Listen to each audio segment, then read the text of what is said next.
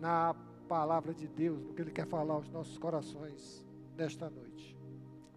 Eu os convido a abrir a Bíblia Sagrada em 1 Coríntios 16, 6, 7. Pedro, baixe um pouquinho o fundo musical, por favor.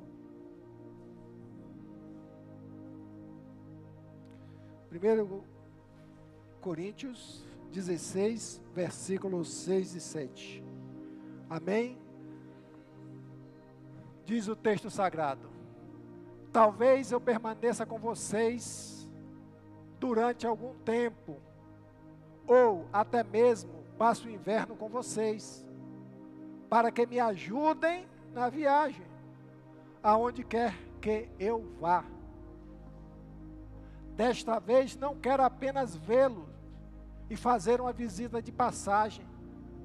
Espero ficar algum tempo com vocês, se o Senhor o permitir. Amém?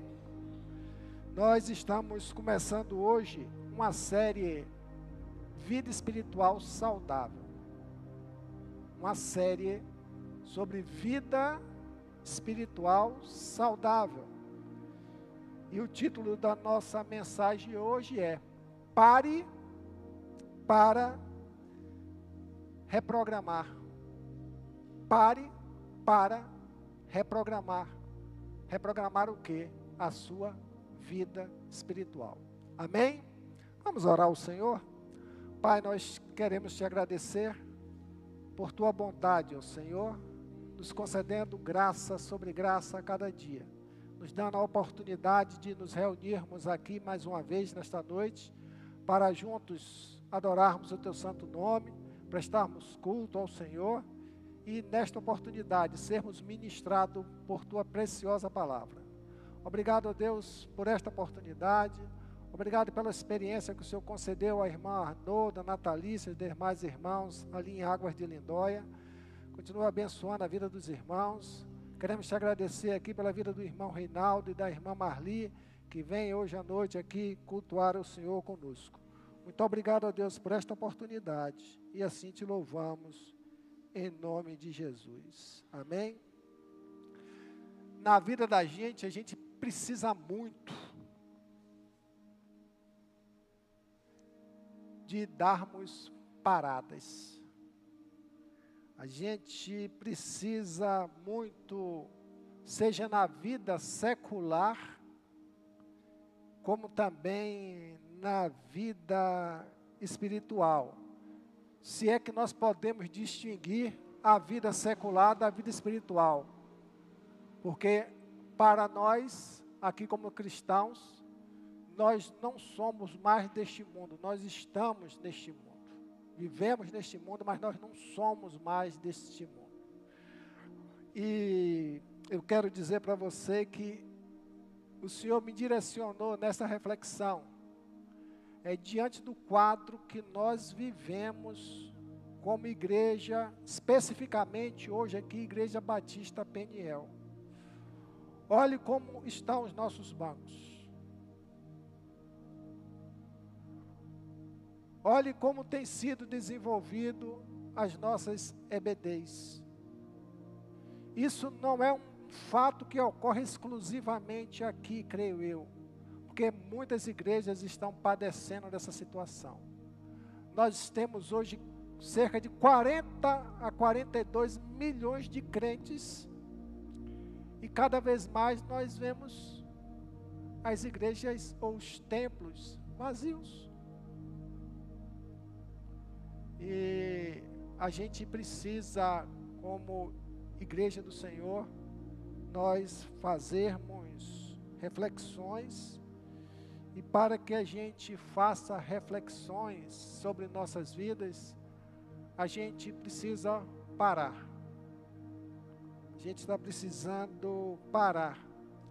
Porque parar é extremamente necessário. Parar é extremamente necessário. Parar faz parte da dinâmica da nossa vida. por mais agitação, por mais compromisso, por mais serviço, por mais agitação, por mais característica pessoal de, de aceleração que haja no coração das pessoas, a gente precisa parar. E parar, meus irmãos, por quê? A gente precisa parar para termos condições de avaliarmos melhor a nossa vida espiritual. E quando nós paramos para fazer essa avaliação da nossa vida espiritual, nós passamos a pensar e direcionar a nossa vida no sentido de colocarmos em ordem o que está fora do lugar. Poderia perguntar a você, amado irmão, amada irmã, você que nos acompanha nas redes sociais, se você está precisando reprogramar a sua vida espiritual, se você está precisando colocar em ordem a sua vida espiritual, E é uma realidade que nós precisamos parar e pensar sobre isso. Ontem eu estava vindo de viagem, nós saímos uma hora da tarde de casa, eu cheguei aqui meia-noite. Por necessidade, tive que fazer várias paradas. Estava com uma criança pequena e até mesmo como adulto a gente cansa. A gente precisa parar um pouco, né? A gente precisa parar para reabastecer. A gente precisa parar para nos alimentarmos. A gente precisa parar para descansar. A gente precisa parar para refletir o dia, a viagem. Triste do homem, triste da mulher, que não para um tempo durante o seu dia para refletir do seu dia. E a gente precisa parar para que a gente possa perceber como está a nossa caminhada e colocar a nossa vida em ordem, como diz alguém, colocar a nossa vida nos trilhos espirituais. E a gente precisa, irmãos, fazer sempre essa reflexão para sairmos de quê? Sairmos do nosso comodismo espiritual.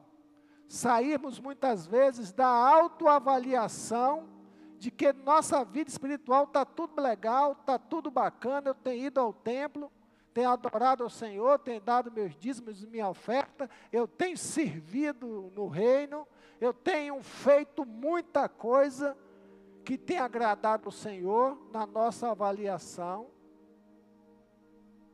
mas o principal está faltando, que se chama intimidade com Deus.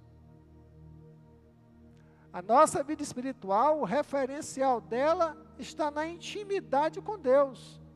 Não no que a gente faz para Deus, não no que a gente faz para a igreja, para o desenvolvimento do reino, mas o relacionamento com Deus. Nosso tete a tete com o Senhor. E a gente precisa, irmãos, entender que se nós não pararmos para fazermos essas ou essa avaliação, nós não vamos ter a percepção dos reais desígnios ou dos reais propósitos de Deus para as nossas vidas.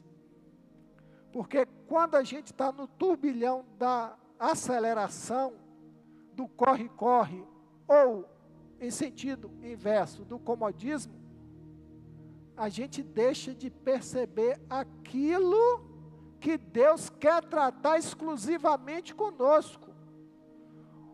Uma coisa é nós nos colocarmos ao serviço do reino como igreja, outra é Deus tratar diretamente conosco e nós estarmos diretamente vivendo um relacionamento com Deus. Eu gostaria de lembrar que até Jesus Cristo precisava parar um pouco. Até Jesus precisava parar um pouco. Lá em Lucas 5,16, todavia Jesus procurava manter-se afastado, indo para lugares solitários, onde ficava o que orando. Era o tempo dele parar. Era o tempo dele conversar com Deus, ter intimidade nessa figura chamada Trindade e nos dar o exemplo de que precisamos parar. A vida espiritual não é só o ativismo, corre, corre o fazer. Vida espiritual é tempo para você e Deus. E quando você tem esse tempo de qualidade, você e Deus, as coisas vão ser realizadas, vão ser realizadas na sua vida para o reino de Deus de forma espiritual e não mecânica.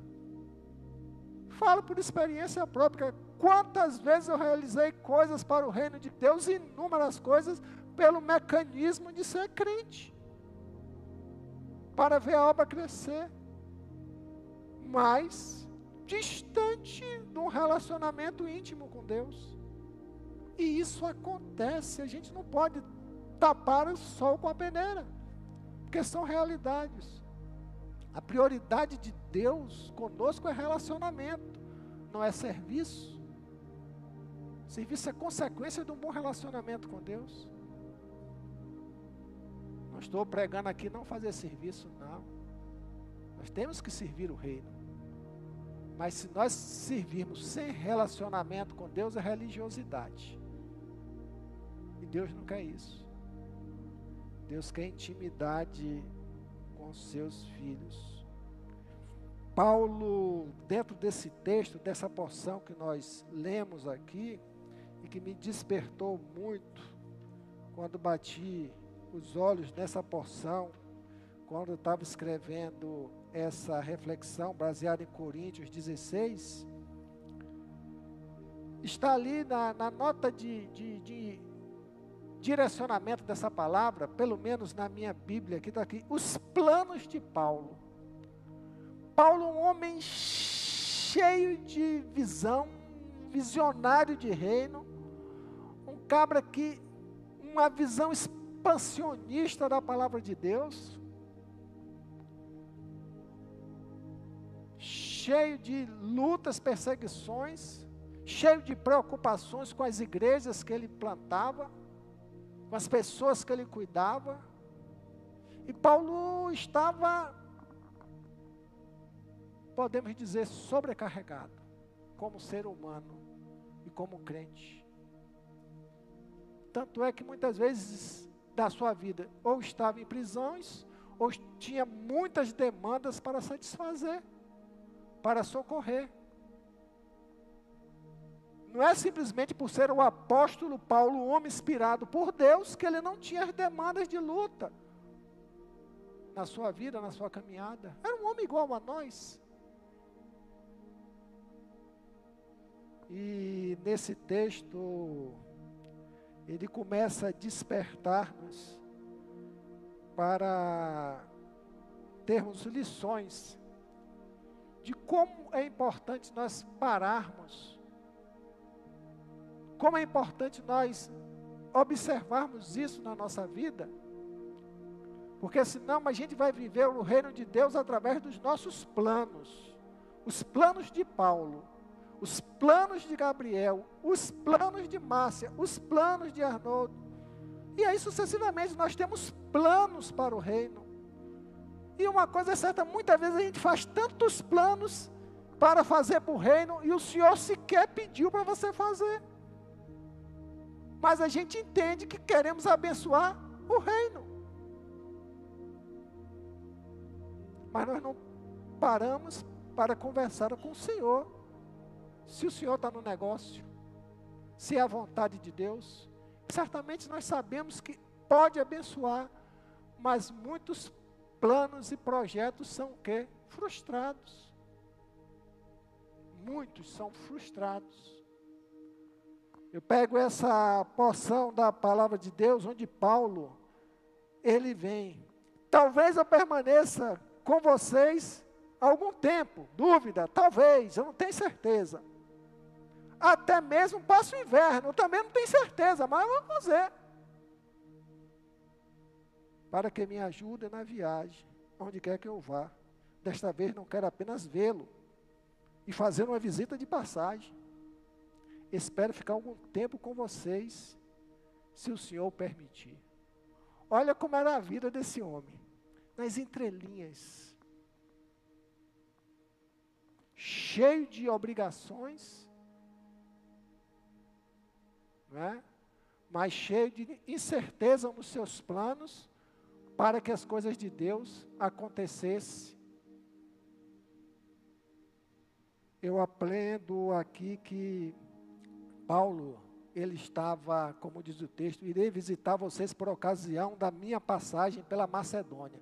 Ele estava planejando visitar as pessoas ali, os irmãos, a igreja na Macedônia, ele estava em Éfeso, depois ia passar o inverno em Corinto, então estava tudo dentro do propósito dele. E depois ele conclui dizendo: Olha, se o Senhor permitir, eu tenho meus planos aqui, mas se o Senhor o permitir. Mas na realidade prática, eu quero deixar para a nossa, nossa disposição espiritual, para termos uma vida espiritual saudável, nós possamos pensar aqui dentro desse texto, em brevidade, alguns pontos. Quando eu falo aqui que nós precisamos parar, eu não estou dizendo aqui para você parar a sua vida espiritual. Eu não estou dizendo aqui para você parar o que você está fazendo. Porque já começou, a gente não pode largar. Porque senão o prejuízo vai ser maior. Quando a gente fala que parar, é a gente entender que a gente precisa dedicar mais tempo para o relacionamento com Deus. A gente precisa, como igreja, parar para dedicar tempo com o relacionamento com Deus. E nós temos perdido isso. O mundo que nós vivemos, a gente aplaca o nosso coração, a gente acalma o nosso coração com serviço. As meninas estão trabalhando lá, tem várias irmãs lá dentro preparando o dia das crianças amanhã. Elas vão sair daqui com o coração. Eu passei a noite e o dia dedicada a servir as crianças. Excelente. Mas o meu relacionamento com Deus, como está? O tempo do meu relacionamento com Deus, o tempo que eu estou dedicando a uma atividade com as crianças, eu tenho dedicado 10% disso no meu relacionamento com Deus? São coisas que a gente precisa pensar de forma equilibrada, de forma sadia e de forma sincera conosco, para que a gente possa tomar o quê? Decisões na vida. Para entendermos melhor isso, é como se a gente pensasse assim: ó, eu preciso reavaliar a minha vida espiritual, perceber em que nível de relacionamento eu estou com o Pai, que nível de relacionamento, que nível de intimidade eu estou com Deus, não é? Deus Pai. Que nível de relacionamento eu estou desenvolvendo com o Senhor? Vida espiritual sem relacionamento é religiosidade. E Deus não quer religiosidade. Religiosidade não gera vida espiritual, sequer uma vida espiritual saudável. Não gera. Então, vamos aprender aqui, dentro desse texto, lições preciosas e a primeira dela é a seguinte: é que nós precisamos parar para encontrar ajuda. Nós precisamos parar para encontrar ajuda. Paulo precisou parar para encontrar ajuda, no versículo 6. E bem pode ser que me demore ou mesmo passe o inverno com vocês, para que vocês me ajudem nas viagens. Em algumas traduções, para que vocês me encaminhem na viagem. Eu penso aqui, irmãos irmãs, da importância de nós vivermos em comunhão como igreja. O apóstolo Paulo, o, em toda a narrativa, em todo o contexto, se a gente for analisar 1 Coríntios 11, 34, 11, 34, o que é que diz aqui? 11, 34. Quanto a demais coisas, eu as ordenarei quando eu for aí. Não é? O contexto de Paulo era que ele estava precisando de ajuda, a igreja precisando ser ajudada, ele tinha uma perspectiva de quando fosse lá passar algum tempo com a igreja e não tinha como ficar. A igreja tinha expectativa que ele fosse lá e permanecesse muito tempo. E as coisas estavam o quê? Desintonizadas. Então, irmãos, a gente precisa entender, dentro desse turbilhão que a gente vive, a gente precisa entender que nós precisamos, para o desenvolvimento da obra do Senhor e para o nosso crescimento espiritual em relação à intimidade com o Senhor, é entendermos que nós precisamos um do outro. Ninguém é uma ilha, ninguém pode caminhar sozinho, ninguém pode viver um relacionamento com Deus exclusivamente diante dos seus posicionamentos, dos seus pensamentos. Paulo tinha construído vários planos, mas o texto aqui nos revela que os planos dele incluía gente incluía pessoas, incluía necessidade de auto-ajudar-se, se ajudarem.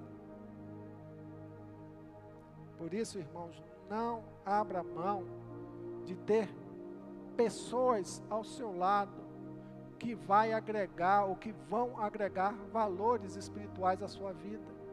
Porque isso é uma forma de Deus trabalhar conosco.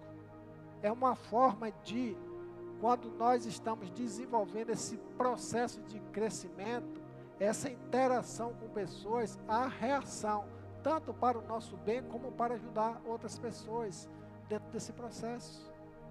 E a gente precisa investir nisso, investir no relacionamento humano com pessoas.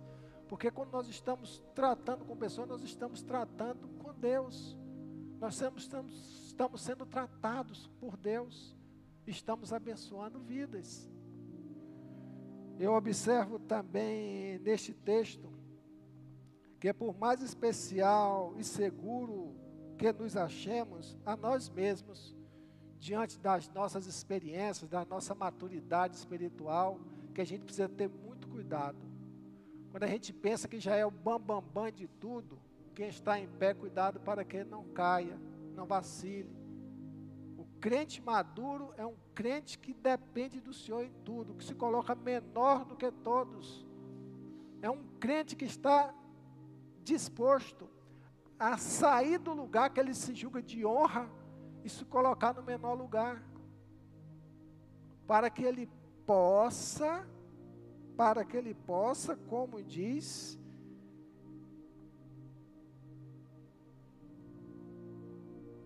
não ficar seguro em si mesmo. Pensar que não depende de mais nada. Crente que assim pensa. Paulo fez planos e planos, vai fazer isso, vai fazer isso, vai fazer isso, vai fazer isso. E todas as vezes que ele imaginou fazer assim, não saía do jeito que ele desejava. Deus mudava a rota, Deus mudava o caminho, Deus mudava o percurso para que as coisas acontecessem conforme o plano de Deus. A gente precisa entender também que nós devemos desenvolver um projeto para a nossa parada. Nós precisamos de um objetivo. de restabelecer alvo. O texto sagrado diz que, porque não quero agora ver vocês apenas de passagem, pois espero permanecer algum tempo com vocês.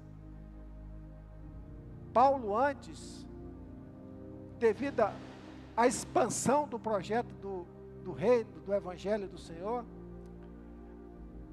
no tempo do ministério dele, era muita demanda, pouca estrutura, muita dificuldade e pouco tempo. Ele não tinha condições de ficar, chegar em Coríntios, ficar ali três, quatro anos em Coríntios, plantando uma igreja. Depois ir para Tessalônica, depois ir para Éfeso, depois ir para Galácia, e aí ia. De ficar anos e anos no lugar. Os trabalhos de Paulo passava, fazia e ia embora. E ele mesmo declara: meu desejo era ficar mais tempo com vocês. Ele aqui está realinhando, olhe, eu sei que eu preciso passar um tempo maior com vocês. Ou seja, quando a gente para, para reavaliar a nossa vida espiritual, esse parar, ele deve também ser acompanhado de propósitos, de projetos, de direcionamento. Porque se eu paro, vou reavaliar minha vida espiritual, como está, se está bem, eu preciso mais intimidade com Deus, eu não sei o quê. Tudo bem. Mas qual é o, o propósito de Deus te usar no reino dele? Qual é o propósito? A gente tem que buscar, para que a gente dedique a nossa força de qualidade para o desenvolvimento do reino. Eu vejo aqui no versículo 7, como eu li, desta vez não quero apenas vê-lo e fazer uma visita de passagem. Espero ficar algum tempo com vocês, se o Senhor o permitir. Parar por parar não resolve nada. Toda parada exige propósito. Sua parada, irmão, irmã, não pode ser por medo, por uma ociosidade ou preguiça, tendo isso como causa. Não. A gente precisa não é tratar apenas o nosso medo, o nosso comodismo, nossa preguiça. Não. A gente precisa de um despertamento. A gente precisa buscar um mover do Espírito Santo em nossas vidas, para que a gente venha desenvolver esse projeto que Deus tem para as nossas vidas. Muita gente tem o seu ministério, tem a sua chamada, tem o seu comissionamento dado por Deus, mas aquilo não avança. Porque as pessoas não param para buscar a Deus a vontade de Deus. Tem-se um levita no serviço da área de música. Vai se ter um culto de adoração. Qual é o propósito? Eu vou orar, vou me consagrar e vou buscar em Deus os louvores que eu irei cantar. Os louvores que eu irei cantar. Agora imagine se o levita faz à sua disposição todo o serviço sem buscar em Deus a vontade de Deus. A gente perde os propósitos. Porque nossa vida deve ser toda motivada por oração e para a glória de Deus. E não fazermos de forma mecânica para as coisas acontecerem. Eu aprendo também que em todas as paradas que nós fazemos nas nossas vidas, Deus abre oportunidade. Amém? Todas as paradas que você fizer na sua vida para ter intimidade com Deus, vão surgir oportunidades. Qual é que ele fala no 16:8? Mas permanecerei em Éfeso até o Pentecoste, porque se abriu para mim uma porta ampla e promissora ele estava cheio de planos para ir Coríntio, passar pela Macedônia e fazer as coisas todas. Mas ele, pela vontade de Deus, pelo direcionamento de Deus, os planos dele, ó, não, seus planos não. Abriu para você uma porta agora na, na, na, em Éfeso, que você não pode deixar fechado. Isso a gente só percebe, irmãos, quando a gente está vivendo uma vida mesmo de intimidade, de busca. Deus quer que você trate de uma pessoa, Deus quer que você discipule de uma pessoa, Deus quer o seu tempo em algum ministério, Deus precisa que você avance na sua vida visitando, cuidando de alguém. Você está estacionado porque você acha que o que você está fazendo está aplacando, acalmando o seu coração em relação ao relacionamento com Deus. Quando na verdade é Deus que nos dá o direcionamento, mas a gente precisa o quê? Parar e buscar em Deus o direcionamento para a nossa vida. E assim a gente precisa ter a sabedoria, irmãos, de quando isso acontece, permanecermos também alertas quando da nossa parada. Porque a palavra de Deus nos diz aqui no versículo 8, lá na parte final, quando diz assim: E há muitos adversários. Nós temos adversários espirituais fortíssimos. E que se a gente não tiver cuidado, ele nos cega atrapalha a nossa vida, nos desorienta e deixamos de cumprir os propósitos de Deus. A gente busca o relacionamento da vida, a gente busca endireitar os nossos caminhos para ter uma vida espiritual saudável, mas o diabo, nosso adversário, o inimigo, ele se levanta. E aí, meu irmão, quando ele se levanta, se a gente não tiver com propósitos, com firmeza de propósitos, com intimidade com o Senhor, na certeza do que é que nós estamos fazendo, por que é que nós estamos fazendo e para que nós estamos fazendo, o adversário ele vai ter força e vai nos abater. Por isso que muita gente não avança. Porque quando o inimigo levanta, ele está fraco. Nós estamos vivendo um tempo hoje que o inimigo Gabriel não precisa de muito esforço para nos abater. Porque o crente não vive cheio do Espírito Santo, não vive de propósito com o Espírito Santo, vive na sua racionalidade, vive sem dependência e vive dentro dos seus argumentos. Não vive debaixo da orientação da palavra de Deus. Isso aconteceu com Paulo, que tinha que ficar alerta. Cuidado com as paradas também porque o inimigo vai se levantar. Porque nós precisamos parar para ouvir o que Deus quer falar conosco. Qual foi a última vez que você percebeu, sentiu Deus falando contigo? Eu falando aqui, eu estou trazendo uma orientação informativa da palavra de Deus e formativa para a nossa vida cristã é uma coisa, mas Deus falar conosco é outra coisa. É você estar no seu íntimo, você dizendo, Deus falou comigo. Isso é tremendo. Preciso parar para ver o que é que Deus está fazendo. Ou não está fazendo por causa do nosso distanciamento. Isso se chama percepção. Se a gente não para, irmã Natalícia, a gente não tem percepção das coisas de Deus. Ou tem percepção equivocada. Tem muitas assim, ah, pastor, Deus falou comigo. Eu fui, minha irmã. Glória a Deus. Né? Eu, como não sou uma pessoa curiosa, não sou mesmo. Se você pensa que tem um pastor curioso, eu não sou. E eu nunca vou perguntar o que, que Deus falou. Porque é seu com Deus. Aí muitas vezes me sai cada uma pérola. Deus falou para mim que é para mim me divorciar do meu marido, misericórdia. Você já viu alguém falando assim? Deus não vai falar isso, irmãos. Deus não vai falar isso. Né? Deus ter falado comigo para resistir. Eu não vou dar perdão.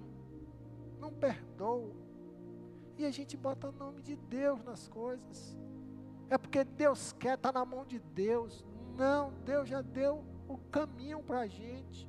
E a gente precisa ter percepção das coisas espirituais para que a gente possa viver uma vida saudável. E por último, preciso parar para saber o que Deus está querendo. Se a gente não para para buscar no altar do Senhor o que Deus está querendo, que o grande problema é, muitas vezes o que Deus está querendo não é o que a gente está querendo fazer. Paulo queria ir para Macedônia, mas o Senhor não, você vai ficar em Éfeso. Eu abri a porta para você aqui, você está querendo ver lá o pessoal, lá o pessoal está te esperando, o pessoal quer te ver, mas você vai ficar aí. Você vai ficar aí. A gente precisa entender que Deus tem planos para a nossa vida. Eu que bem sei que planos tenho para vocês. E se Ele tem plano para nós, não é isso? Ele tem plano para as nossas vidas, para nos usar como vaso dele, no reino dele. E a gente perde muitas vezes esse sentido dessa situação. Por isso que a gente tem que fazer como salmista. Para encerrar, quando ele diz, no Salmos 32, tremendo: Eu o instruirei e o ensinarei no caminho que você deve seguir. Tudo é o Senhor que instrui. Ensinarei, instruirei e ensinarei, não os nossos. O homem pode fazer planos, mas a resposta vem do Senhor. Eu o aconselharei e cuidarei de você. A essência está aqui. A instrução de Deus, o ensinamento, o aconselhamento e o cuidado de Deus sobre nossas vidas. Que a gente possa começar a direcionar esse cuidado sobre nossa vida espiritual. Buscar no Senhor, parar para termos mais relacionamento com Deus, para nós fazermos o que Deus quer que façamos e não o que nós desejamos fazer para Deus. Amém? Que Deus nos abençoe. Vamos nos colocar em pé, vamos orar, vamos agradecer ao Senhor por Sua palavra nesta noite. Pai, nós queremos mais uma vez agradecer porque não tem nos faltado, ó Deus, a Tua palavra. Não tem nos faltado o alimento espiritual para conduzir as nossas vidas. Nós temos, ó Deus, o Espírito Santo, mas precisamos a cada dia amadurecermos nós precisamos a cada dia crescermos diante das tuas orientações, dos teus ensinamentos, do teu cuidado, para que a gente possa, Senhor Deus, ter uma vida que glorifique o teu santo nome, que responda aos teus propósitos, aos teus projetos, e para que o teu reino, ó Deus, a cada dia seja construído e edificado, nos usando como vasos, como instrumentos do Senhor. Nos abençoa, ó Deus, com a bênção da sabedoria e da paz, para que a gente possa tomar decisões certas e pararmos para avaliarmos as nossas vidas. Te agradecemos por tua bondade, mais uma vez, nos orientando. E lhe somos gratos pelo teu cuidado. Assim oramos e te pedimos que o Senhor nos dê um retorno em paz para os nossos lares e que nós possamos, ó Deus, amanhecermos com vida para glorificar o teu santo nome e nos alegrarmos amanhã juntamente com todas as crianças, em nome de Jesus. Amém e amém e amém. Com oração silenciosa, o nosso culto está encerrado. Dê um abraço em seu irmão e amanhã estaremos todos aqui juntos e unidos no só propósito. Que Deus abençoe.